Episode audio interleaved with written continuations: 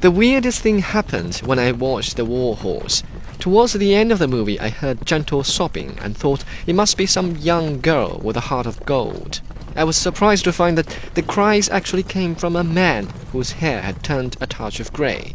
I became even more confused when I noticed tears on the face of another middle aged man sitting beside me, shimmering in the light from the cinema screen.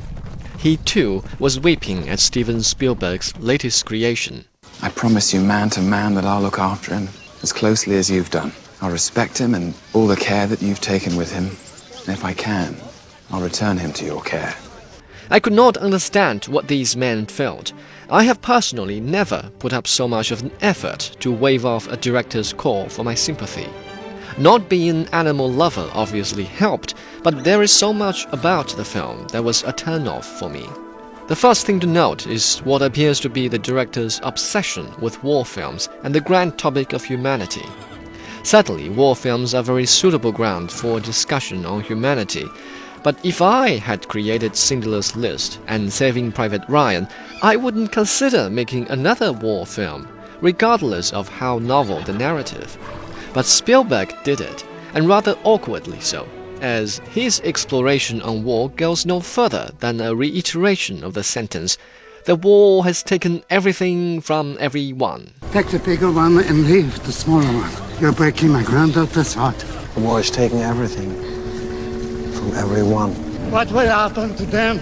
They will pull artillery until they die, or until the war is over. It will never be over. You have your answer then.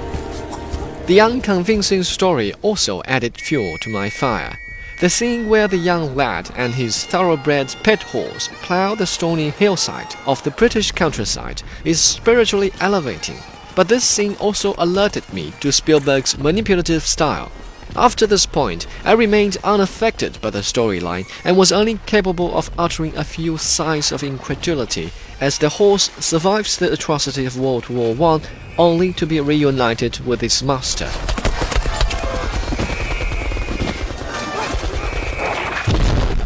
Perhaps I shouldn't blame the director, or the screenwriter Richard Curtis or Lee Hall.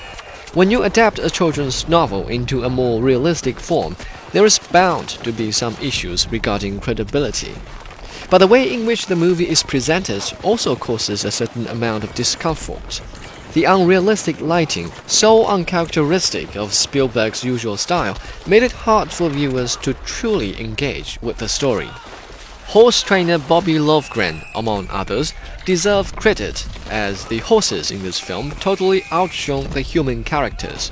However, the scene in which soldiers venture into no man's land to cut the horse loose from barbed wire is interesting enough to deserve applause. When I heard about the miracle horse, I traveled three days because I knew whose horse it was. My granddaughter's. She saved his life. It was everything to her. Where is your granddaughter? The war has taken everything from everyone. It is all that I have left of her. In general, the film is a failure of emotion, cinematography, and philosophy. Despite the creative attempt to lead the narrative with a horse, Steven Spielberg did not break any new ground in his latest war film experiment. On a scale from 1 to 10, I give this movie a 5.